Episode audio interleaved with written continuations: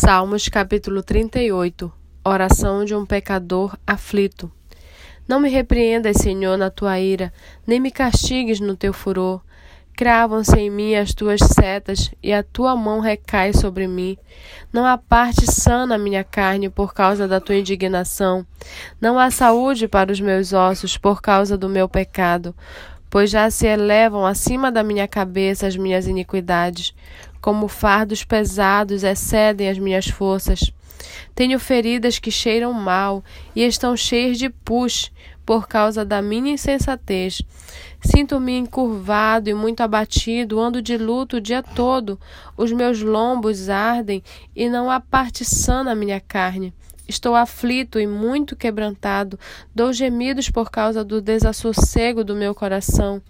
Na tua presença, Senhor, estão os meus desejos todos, e a minha ansiedade não te é oculta.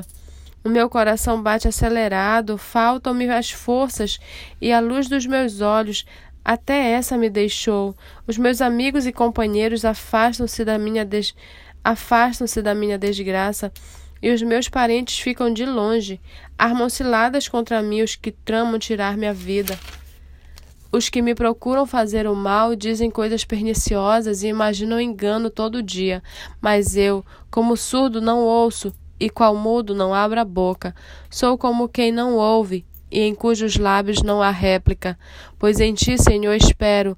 Tu me responderás, Senhor, Deus meu, porque eu dizia: não deixes que eles se alegrem de mim e contra mim se engrandeçam quando me resvala o pé, pois estou prestes a tropeçar. A minha dor está sempre diante de mim. Confesso a minha iniquidade, suporto tristeza por causa do meu pecado.